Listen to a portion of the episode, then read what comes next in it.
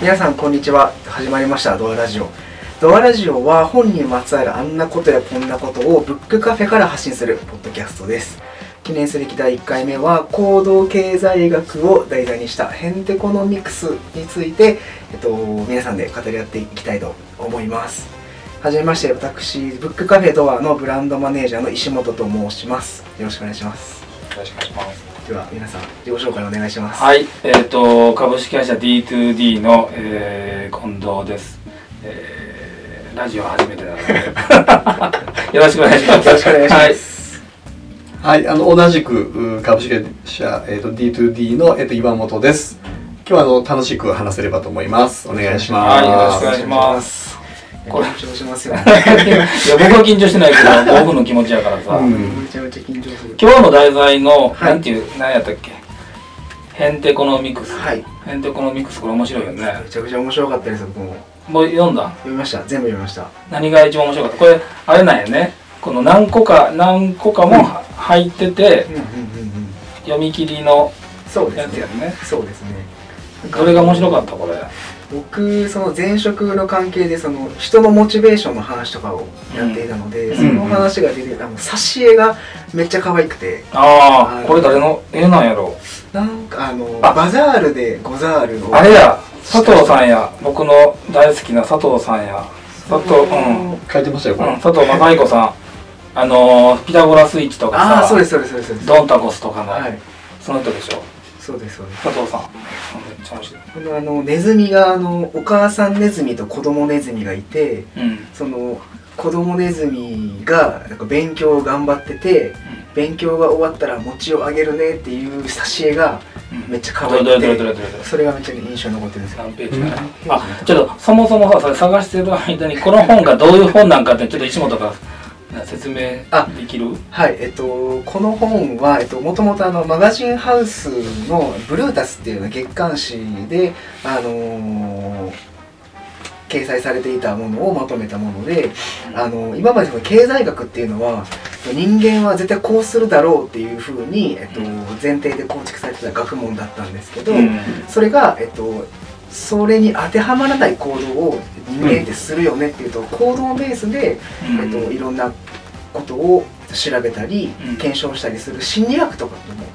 結構近いような学問の経済学を、うん。えっと、絵本でなんかちょっとね「サザエさん」とか「ドラえもん」とか、漫画でね。そういう感じのタッチに書いてる漫画本みたいうんなものですね。いや僕もたまたまねどこかの本屋さんで見つけてあの「ヘンテコノミクス」っていうこのうん。タイトルとこの佐藤さんのイラストがめっちゃいいなと思って読んでみた。らめっちゃ面白いねこれ。うん。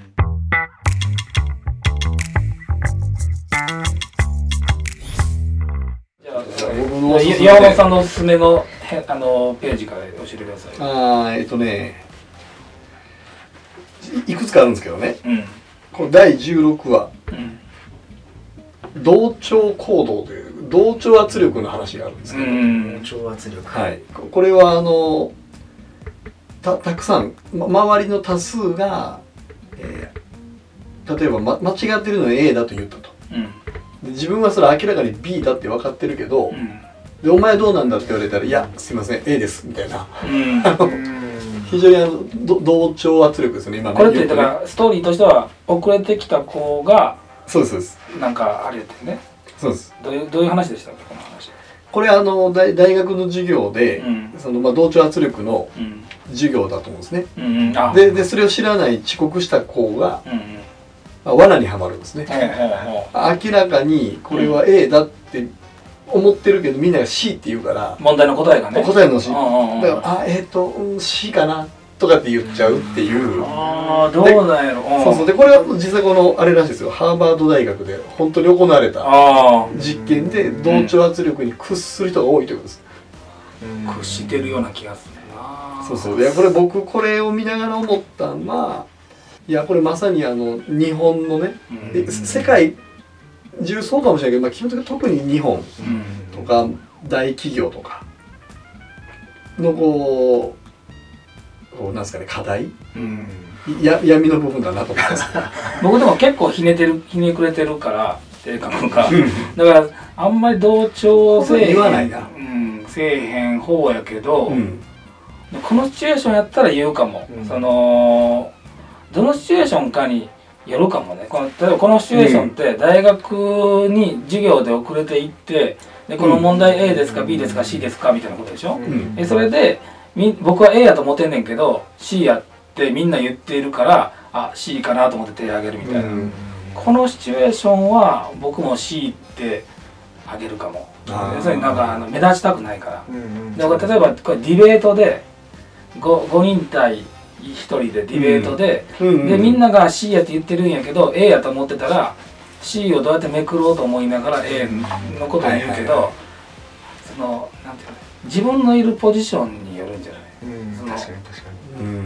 そのなんていうのかな、あまあそうですね。ポジションによるかもしれないですね。うん、同調してしまうポジション。主体性がないポジションによるんじゃないかな、うん。どう石本はどうどう？その同調しちゃう、結構ね僕は同調してしまうタイプであの優しいからな。なんていうんですかね。僕がここでイエスと例えばまあ C と言えば、物事をすんなり言ってうん。行くんでしょと思ってしまうタイプなんです、うん。そのままうん。スムーズにことが進むんでしょと思ってしまうタイプなので、多分一旦は C って言うと思うんです。うん一旦はっていうことどういうこと、だもしかしたらチャンスチャンスというかうん。その C とした中であのー なんていうんですかね。話その後うん。いろんなこう話コミュニケーションした上でうん。じゃあさっきのはもしかしたら A やったかもしれへんねみたいなことは大人やな。あのー 実体験としてもあります。なんかここで否定してもうん。その後例えば10対1で、うん。えー、と C って言ってる人が大半の中で、うん。いや A やんかって言ってもうん。あのねじ伏せられそうじゃないですか。まあそこに果敢に立ち向かうというそういう僕なんやけど。でそれを一旦 C と受け止めといた上で、あのうん。いやでもこうなんだったらやっぱり A っていう考え方もできるんじゃないかなっていうようなちょっとその大学の講義とかに当てはまらないかもしれない。ですけど、岩本さんはそういう時どうする？まあこれ多分ねあの僕も弱い男なんで えっと多分ねた立場ですね。立場すなわち立場によるよね、その言自分が正しいことを言ってもいいうん。場であれば言うんですけどうん。それを言うことで自分がその損をするとか身のその安全うん。を、えー脅かすようなシチュエーションであればおそらくまあ面倒くさいし。うん。うんっていうことかな。あとはやっぱりその自分のその大事な価値観とか信念と違う話だったらこれは多分戦う。ん。うん。なるほど。ううん。そうやんな僕は結構戦う方やから。お子さん多分こんなんで一番戦う人確かに。そううん戦う方なんで戦う人なんで戦うとう。ん。でも大学の授業とかやったら別に目立ちたくないから C で手挙げてる方がうん。あの難なく進むなと思うけど、うん。その石本のその C で収めといた方がいいのになってめっちゃ大人に感じんねんけど。いやでもそれも結局は結局は僕もす。それごいは忖度ですよ。まだまだこう自分に自信がない現れなのかなっていうのは、あの思いますね。客観的に自分を見ると、うん。そうそう思いますね、けどそれで言うと僕あのリクルートをね、うんうん辞める時にはこの同調行動できずに辞めたんですよ。うん。すなわち喧嘩したわけです。どうどう喧嘩っていうかどういうシチュエーションで言える範囲で。あいえないえっとね僕が辞めると決めた時の話で言うと、うまあ、とある、まあ、マネージャーが集まるね会だったんですよ。うんで僕はそのまあマネージャーとして出てて、うんでその時の僕の上司の、うん。まあ、エエリア部長。マネージャーの上ね。まマネージャーの上ですね、うんが、えー今度の役員会で発表するためにうん。資料を作らねばならんと。うでその資料を作るために、えっと、い今からこの3時間ん。貴重な3時間をその資料でどの数字をどう見せるかを話したいって言ったんですよ。うんどうでもいい話でこっちからしたら要はその自分の保身のために3時間ぐらいって言ったんです。で僕はそれがすんげえ嫌で。うんうんえーで僕だけ同調しなかったです。おそれはどうなったんですか？いやで、ま、周りはあのぼ僕は嫌だって言ったんですけど周りは「いややりましょうやりましょう」っつっていやサラリーマン力を発揮したわけですよ。それ何が嫌やったんですか？あそれで言うとね僕は結局あのお客さんとメンバーのために仕事をしたいと思っていて別におっさんの仕事やからおっさんがやればいいやないかといううんうんそそんなことをやるのは別に重要でもないし、すごくササラリーマン化していくの嫌だだから内向き難しいよね。内向きっていうのが僕は嫌で、まあ、当時辞めようと決めた。あサラリーマンってめっちゃ難しくない、ーあーでもなんかサラリーマン難しいですよ。う僕だから近藤さん明らかに向いてないです。ん、もう確実に向いてないで石本さんはいけるかもしれない。それは、うん。僕だからその話を思い出したんですけど、うん。そのお店僕が以前の所属してたところが接客業だったんですけど、うん。そこでそのあのお店の取り組みを考えるってなった時に、うん。僕のそのマネージメントメンバーの中で地位が低い時は「うん。あそうですねそうですね」って言ってたこと確かに多い気がします、うん。ただその僕も実勉強してこう実績とかを積んでいった時に、いやでもそれはこうした方がいいんじゃない？といわゆる同調しなくなることも増えていったのでそう言われるとそのチームの中での立ち位置とか、うん。チームの中での関係性とかっていうのであの自然と同調したり同調しなかったりっていうのは生まれてくるのかなっていうのは思いました。思い出した思いまあまあ出しましたね。僕はやっぱりですね僕はあの捨て身になってから戦うようになりました。僕はなんかあのものすごいややこしい人みたいなのが映ってるから あの保身のために言いますけどあの僕は若い時の方が言ってた。うん。今の方が言わなくなってる。これでも。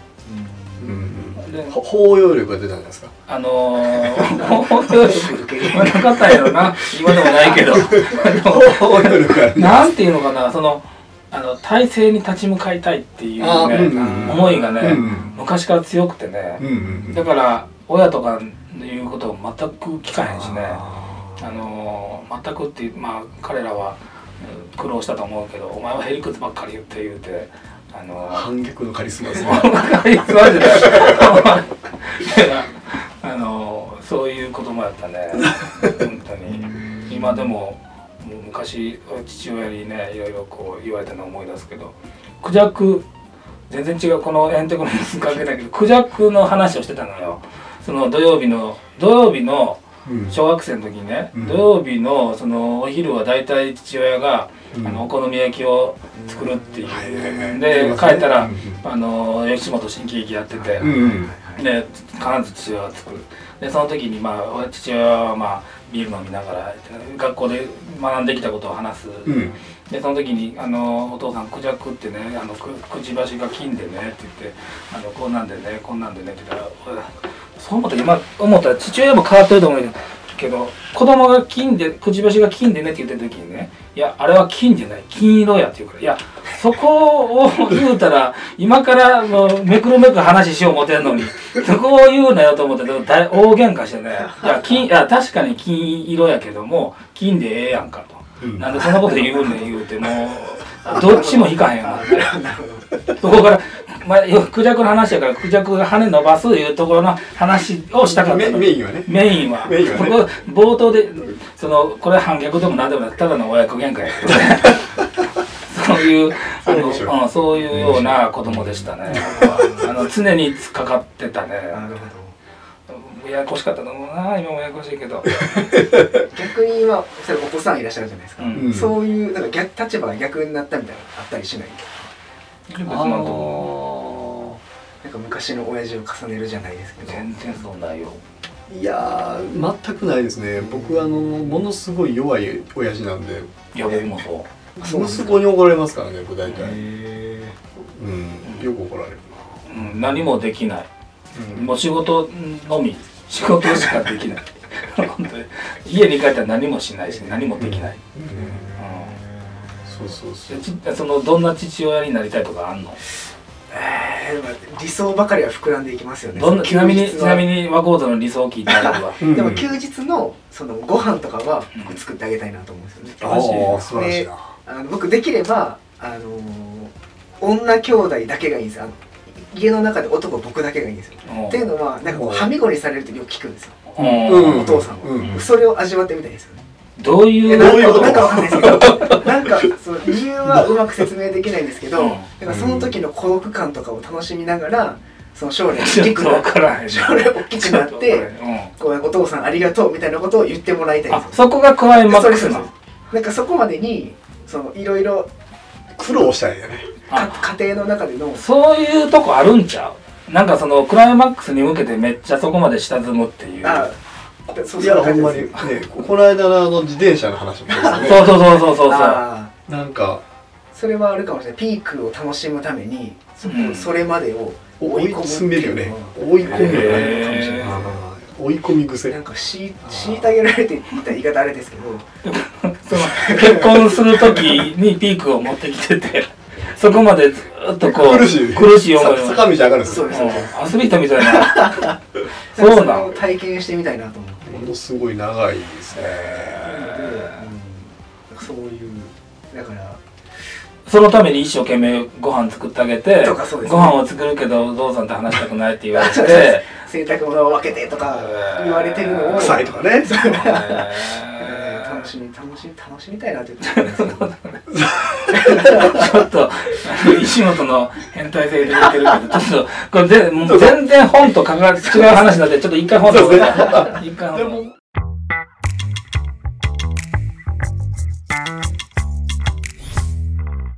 もうもう一個いいですか？提供して。もう一個。もう一個。あのもう一個ねこれなんていうかな？レストランのやつでね。うん。メニューあがーこれね。1500円か2000円か1500円と。うん。その時はみんな大体お得で1500円選ぶと。うんうん。でこの店長がオーナーから「うん。お前売り上げ上げなクビやぞ」とうんうん言われて一生懸命考えたら、うんそっかと3つね。うん。要はえっと3000円とうん。2000円と1500円みたいな。うんうん。でそうしたらお客さんの単価が1500円から2000円に上がる。要は真ん中を選ぶから。うんうん人はついつい真ん中を選んでしまうという、うん。よくあるよね。極端回避性というふうに書いてますけど、まあ小竹梅と竹選ぶみたいなね、うん。まあ、これはねなんか面白いなっていうかね。これはでもよく言われるしそうやろうなと分かっててもなぜだ選ぶよね。そうそうそう。これ僕ちょっと思ったのは、まあ、真ん中を選んでしまうんですけど選んでしまうそのもう一つ深いところで言うと恥文化だと思うんですよ。恥文化。うん。な僕要は一番安いやつ選んだらなんかこうは恥をああ感じる。そういうことね。けけど一番高いやつまでは背伸びできない。うんだだからそのちょうど真ん中選んでしまう。うん。そのどうなんだろう。例えばさそれ3つやから真ん中選ぶんやけど4つの場合どこを選ぶ？一番上2番目3番目一番下これね4番目これ多分わかぼ僕はちょっと見えっ張りやから2番目選びます。上から2番目ね？2番目。石本は？僕多分下から2番目だと思う。うわ僕上から2番目やな。完全に。上から2番目選んじゃうかなあーそれなんでなん？僕あのなんでなん？なんで下から2番目選ぶの？それお金がかかるからって意味？それとも？あももちろんそれそうですね。でも一番下は選びたくないけどっうん。ていうので多分こう下から2番目を選ぶと思います。それでも行ってるお店とかにもよるかもね。例えば、うん。あのーリッツ・カールトンに行ってまあまあ例えば最高のコース1万5000円とか1万8000円とかしてて一番下のランク5000円でその次7000円やったら7000円かもしれへんけど、でも例えば居酒屋さんに行って3コースあって7000円5000円3000円2000円やったらまあ5000円選ぶな僕は。あうんその値段にもよるかもしれないですねそれは本当さんそれをそれをこうなんで選ぶかですよね。なんで選ぶかというのはね。行動心理学的な話です僕僕なりの考え方があるんです聞いてもらえます、えもういさ さっきのさっきの恥の文化も含まれてるんだけど、うん。まあ、もちろん一番下のやつは選ぶのはうん。例えばこれ食事やったとした時に一番一緒に行ってる人にも申し訳ない。うん。し、あのーこれお店の人にもそれ選ぶんかみたいな。何もついてへんやんそれみたいなやつも嫌やと。で一番上のやつを選ぶこともあるけど選ぶとなんかちょっと1ミリみたいな感じというかね、うんうんうんあのうん下品なのってさ、うん。そのいっちゃええやつ持ってきてみたいなやつあるやん、うん。な価値は分からへんのに一番ええやつこの水の中で一番いいワイン持ってきて下品でしょそれ。下品。でそういう風にも見られたくない。うんうんで一番ええよりもちょっと低いやつぐらいのやつを選ぶというのと次これ美味しかったらもう次があるみたいなその期待値も残してきた、なるほどなるほど。うん、そういうような意味合いで大体僕選ぶのは上から2番目ぐらいかな。うん。僕は。ちょちょうどいいですねちょうど、うん、説得別に説得するつもりないねんけど あのそういう選び方をする。ついからあー。普通に投げてみようかな。やっぱり僕は多分近藤さんの言ってることよりかはもうちょっと恥が強いんでしょうね。あ多分それはあの言うてる通り、えっと、店員からどう見られんねやとか一緒に来てる人たちがどう見られんねやっていうのに引っ張られあて、うん。まあ本当は一番下がいいかもしれないし、うん。うん。なんだけどちょっと背伸びして真ん中選んでしまうっていうようななんかそんな経験が多いような気がしますね。なんか今思い出したけどあのえっと何だったっけあのメンタリストの大悟さんが言ってたそのなんかの動画でやってたけどえ新聞があるやうん。んで新聞例えばそれがこう2000円やとしてうん。でえっと2000円で同じそのデジタルのやつが例えば見れると、うん。でどっち選ぶって言ったらまあ全然決まらへんわけけどそれ2500円でデジタルと新聞が出てくるってなったら、まあ、確実に2500円の新聞のやつ選ぶ。でしょでだだからそれは今の法法則と違うかもしれへんけど、うんうん。こうなん何をお得感として？得得しちゃうんですよね。何をお得やと思うんやろ？いっぱい入ってたらお得やと思うんかな？うん。そのお得感って何なんやろうね？そのあれはどこでも読めるみたいなことになるんですかね？どうなんやどうせついてんのやったらこっちにしようと。僕やったら多分新聞の紙の方は読まへんと思うけどどうせついてんのやったら。でも合理的に考えたらさどうせ読まへんのやったら2000円の方選んでた方がいいやん。うん。でもどうせついてんのやったらと思って500円で買っちゃうのよ多分ね。うん。でその合理性とちょっと違うような話になるよね、いやけど。うん。分からんでもないでしょ？うんうん。だからじゃあドアのドアのそのやつをどうやってお得にできるんだろうと思ったらさ生々しいそれは配信する。けど それは配信するけど。じゃあそのあの文庫サンドにつけてるポテトチップスをたくさんにしたらお得になるんかみたいなね。うん。お得になれへんよそんな30年で多いと思いますうんでそのそうそうお得なお得って何なんだろうね。うん。難しいけどね。お得ね。うん。お得感うんお得感。最近買ったものであこれめっちゃ良かったなってなる？これお得やったなっていうのある？得。こうなんか最近なんかネットでめちゃくちゃ買ってるからな。うん。何がお得やったかな買ったんだよね。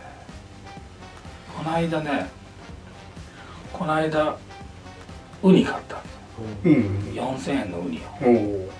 あのそんな買わへんよ普段は。はい。でも巣ごもり生活やんか。はいで巣ごもり生活であのこんな下駄みたいなやつに入ったやつ4000円よ。でめちゃくちゃうまいねんけどね。これをやっぱり例えばお寿司屋さんで食べようと思ったら4000円どこで済まへんやん。うん。でこの価値観って何なんやろと思うねんね。そのスーパーで買ったらそれは別にあの水商売もそうかもしれんけどお店で飲んだら3倍価格当たり前やってそれって何なんやろうと思ってね。場 場所代なの雰囲気量まあ場所とかやっぱり空空間ちゃいます？だからそのそれこそちょっと真面目な話になるけどさそのコロナで今行けへんやんかお店屋さんにさ、うん、でそれをテイクアウトしますって例えば1000円でお店で1000円出してるものをテイクアウトしますって1000円で持って帰ってもらうやんか、まあ、なんか価値半減してるような感じせえへん。いやそれはねやっぱりそう思いますよ。そうでしょ、うん。でそのお店で食べてるからなんかこそういいっていうそのうん場所量とも違うけど空気感とかなんていうのかな。そういうのってめっちゃあると思う、まあ環境とかかもしれないですね。家帰って日常に戻るじゃないですか。うん。日常ではないところで気さくにっていうか。そう。だから何を食べてんのやろと思うんだからあ。そうですね。うん、何を食べてんのって。その例えばステーキでもさ、まあ、ステーキ焼いてもらいますと、うん。焼いてもらってパッと出して。うんうん。でお皿も温まっていて、うん。で食べるめっちゃ美味しいなと言いながら食べるでそれがステ同じステーキを焼いてもらってプラスチックの箱に入れてもらってお届けいただいたとしても全然ちゃうやん、全然違う。うん、もちろん味が違ったら温度が違ったりするけど、うん何が違うんやろと思う。味ってまあけどやっぱりもう全部ひっくるめて体験価値ですよね。だからそのに肉だけにもちろんね。じゃちゃいますよねだから。で体験価値なんやと思うけど何がキーなんやろと思うよ。それ統一的なものなんですかね？どうなんですかどうなんやろそのシーンによっても違うんですよね。じゃあちょっともうちょっと要素をそぎ取ってね。そうですね。例えば僕と岩本さんが焼肉に行きました、うん。で仕事の話しながら焼肉食べてます、この肉ちょっと食べさ食べてくださいよって、うん。いてこれめっちゃうまいですね。って言って食べるシチュエーションとであのーまあ家でもいいいいけども、うん。あのー焼いたやつをこれうまいですよ食べてくださいっていうシチュエーションとちゃうじゃないですか。違いますね。話の質も変わってくるじゃん。変わりますね。これ何が違うんだよ。やっぱり非日常ってやつ？いわゆる。まあけどそうまあそうやな。話の質絶対変わると思うんだよ。それえっと肉のやつはえい家で一緒に食べてるんでしたっけ？一緒家家で一緒に食べてあ一緒に食べあだからおに同じお肉 A5 ランクの同じお肉。店が自宅からね。うん。場所が違うっていう。場所が違うのよ。あそうです。で食べてまあまあまあそれなりのあ多分あの成分で測ったら同じ味やね、うん。まあけどやっぱり器の問題とかなんだろう環境、ん。その電気の感じとかね含めたりとか。うん、うんなんかその辺やっぱちょっとちゃうんでしょうね。これだからねその味わいもそうやけど、うん。さっきも何回かも言うけど例えば夢語る会みたいな例えば2人でしてるとするでしょ、で焼肉屋でしっぽりしてたらなんかめっちゃ語るかもしれへんけど例えばそこでテレビ家でねテレビがついててや焼肉食べてねしてたらね多分そうならんよ、なるね。なるね。うん、そう。でちょっと僕はあのほとんど行かないけど例えば1軒目行って2軒目キャバクラとか行かはる人いるでしょ、うんうん。であれって別にお姉さんと話している感じでもない。で僕もたまに誘われた時に昔言ってたけどうん別にお姉さんと喋ってるというよりはそのその中にお姉さんがいることによって会話がちょっと違う方向になっているっていうぐらいのもんでしょあれ。うん。まあいろいろ楽しみ方があるんだと思うけど、うん。だからそのいやまああれは完全3密ですよね。だからあの今は行けないし行かないんやけどもともとはその行かないけどもあのでもだから場を構成してる要素ってだからその、うん。別にお姉さんのことをものとして捉えてないよ。けど、例えばそこにコックさんがいてくれてうん。焼いてくれて、で照明がちゃんとしていてそこで食べて未来のことを語るのと、うん。家の中でテレビがついていて焼肉を食べて語るのと例えばそれあのそういったことと同じように例えばそのラウンジでお姉さんが間に入っていてでその中で仕事のことを語るのとちょっと質が変わってくる、うん。だから、うん。要するにその場所場所の中にどういう要素が入ることによって感じる感じ方が違うんだよっていうことが言いたいわけよ。うん。それ何なんだと。それ何なんやっていう。うん。答えはないんだろうけどなんか聞いてる人の中でこれなんや言う人はドアに来て言いに来てほしいけど。そうですね。そうですね。なのでこれオンラインとオフラインの話とかにもなんかなってきそうな感じ。ねあけどうんうん。そうそうそう。うん。それは本当にそうかも。えどういうどういうことどういうこと？なんかその心の距離の問題みたいなうんあるじゃないですか。その例えば熱い話をオンラインですることもできるけど、うん。オフラインじゃないとこうなんでしょう。語れない領域があると思うんですけど、うんなんか同じ話をするっていうだけだったら別にオンラインの方が絶対圧倒的に便利だと思うんですけど、もちろんね。こう対面して例えばこう温度感も共有しながらとか、うん。その場の匂いとか、うん。その場の暗さ明るさとかも共有することでこう心の距離感がオフラインだと縮まる。うんうん。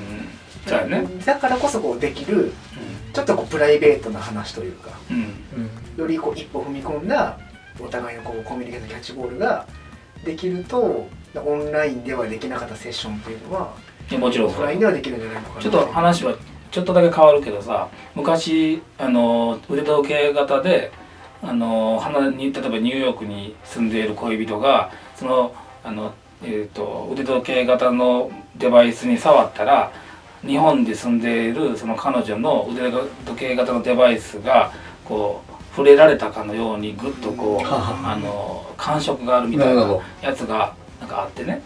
でそれを例えばあのつけてたと想像するやん、例えばニューヨークに住んでいるうん。例えば彼がいて。で、まあ、日本に住んでいる私がいると。で、まあ、じ時差はあるけどもなんかお休みみたいな感じでグッとしてくれた。らめっちゃ嬉しいやんって多分なると思うんで、でもそれが1週間経ったらどうなんやろうと思って、うん。うん。どうどう思う？1週間経ってグッとこうしてくれたこれ同じ喜びを感じるだろうか？うーん。ということはこう圧力だけの問題じゃないってことですかね。いやどうどうもか僕は変わるような気がしてるね変わらへんかな。まあ慣れの問題もあってちょっと1回目のが嬉しいかな。1回目って一回目2めちゃくちゃねめちゃくちゃ嬉しいと思えへん、うん。絶対嬉しいと思うんですね。慣れてきたらこれって何なんかって考えたらね想像力の問題やんか。うん。あの例えばこれが 本当にオフラインでニューヨークにか住んでる彼が戻ってきてくれてその彼女の手をグッと触った。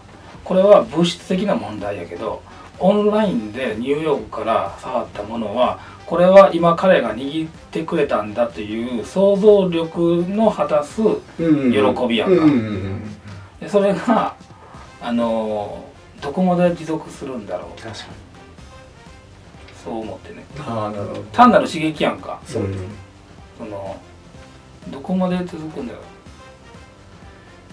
でも嬉しいとは思うけど。うんうん確かに。でもスカイプとかと変わらないあれになるかもしれないですね。そのうん。日が経つにつれて。うん。驚きというか刺激としては。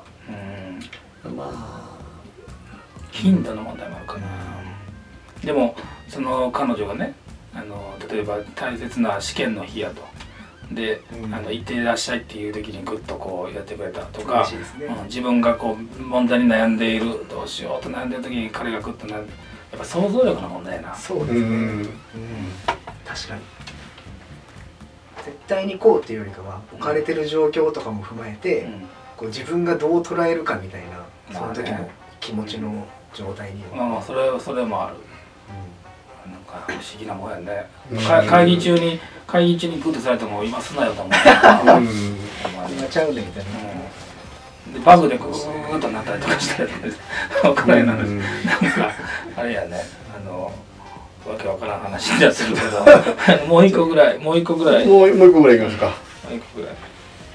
ああこれ僕あのあこれね。これどうですか？このこの体育会的なねうん。やつ？なんていうやつですか？ここれね15話の鬼キャプテンの計略の巻うん。へんてこ大学サッカー部の合宿ですわ、うんうんうんですごい腕立てさせられるんですね。うんうんうん。でみんなもうキャプテンが厳しすぎてもうついていけないとか。うん。みんなもうもう嫌だって言った時にうん。そのゴゴールに近づいてるよと。うん。さ最終日に。っうんうん。て言うたらみんなすごいち力が出たと。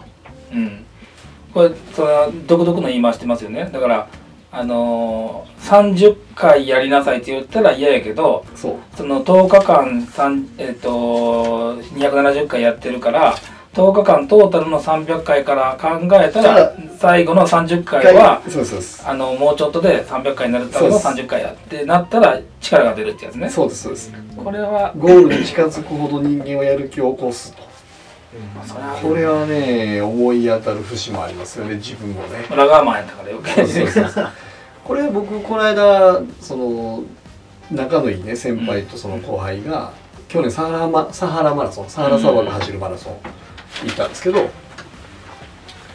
あのえ映像残してくれてたんですよ。うんうんうんダダイジェストみたいなね。で1日で7日間走るんです砂漠を、うんで最終日の、まあ、前ぐらいまではもう本当にもうヘトヘトでどっちかが頭痛くて寝てるとかねうん。してるんですけど最後の最後ゴール見えた瞬間に走ったんですよ2人とも。うん。でもっとみんな走るんですよ。で信じられないぐらいやっぱエネルギーが出るらしくて不思議やと。それってやっぱりゴールが見えてるからなゴールが見えてねやっぱ元気になるらしいんですよ。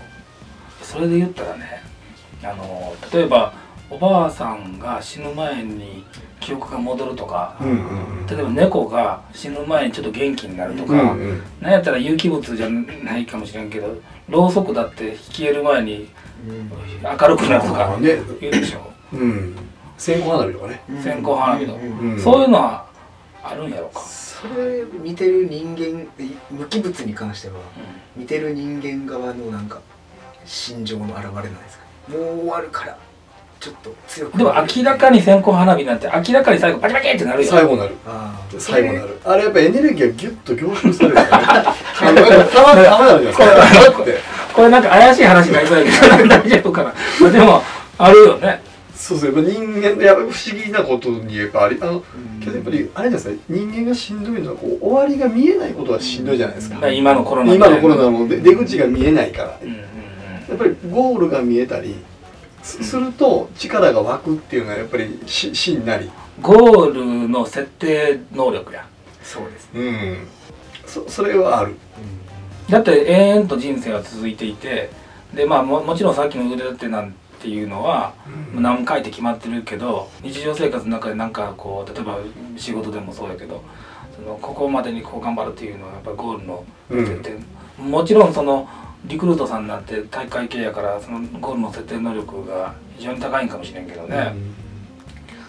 それはでもそうかな、そうそうあとはねちょっと余談ですけどそのサハラマラソンの話で、うまあとにかくしんどいんですって、ん。でただけど2回だけ力が湧いたと不思議に。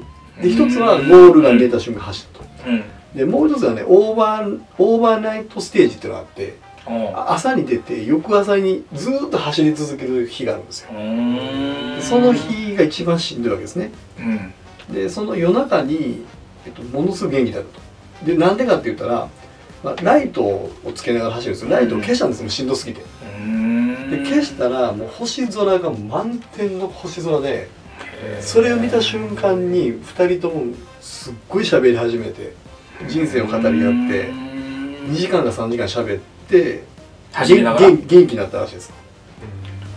夜空なんかな。だから僕ちょっとそれ聞いて思ったのはすごい不思議で分かるんですけどしやっぱ自然自然をねこう感動できるような自然とかを見たりするとこうエネルギーをもらうというか、うん。そそういうところは多分あるんですよねきっとね、まあ確それね本人たちも不思議だと言ってました。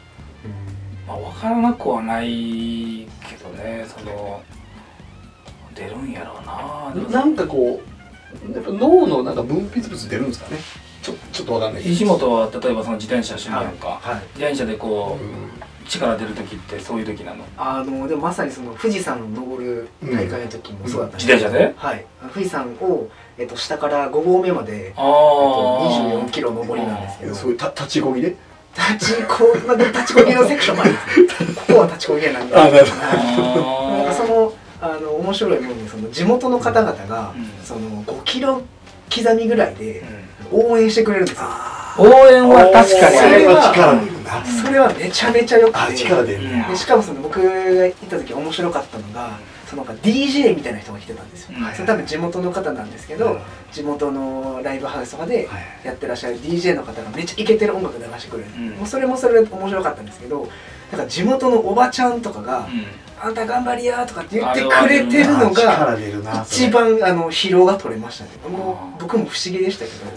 あ面白いですね。完全人間がどういう力出るかが軽くなりました。僕でもあの芦屋それこそね芦屋のハーフマラソン出て出たことがあって出た時にあのもう2回出たことがあってね。1回目はあのー歩いてしまったんですよ。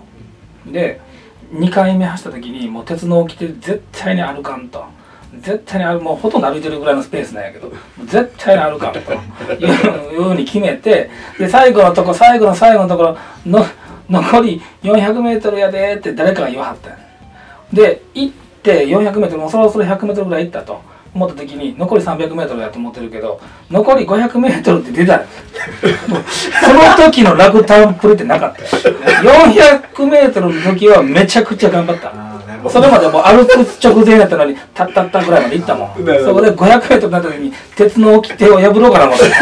目標大事ってこと目標と、うん、だからあの応援もただ嬉しいしあとそのゴールの設定の間違ったら間違ったらね。うんものすごい楽なる、ごいうん、もうほんまに死に物狂いやったもんね しょうもしょうもない話になってしまいましたけど、はい。まあ、今日はこのぐらいの方がいいですかね。そうそうですね。はい。誰かこれ聞いて面白いんやろうか。まだ率直なね 感想とかはいどどうしてほしいとか教えてほしいですね。とりあえずでも10回ぐらい続けようよこれ。そうですね。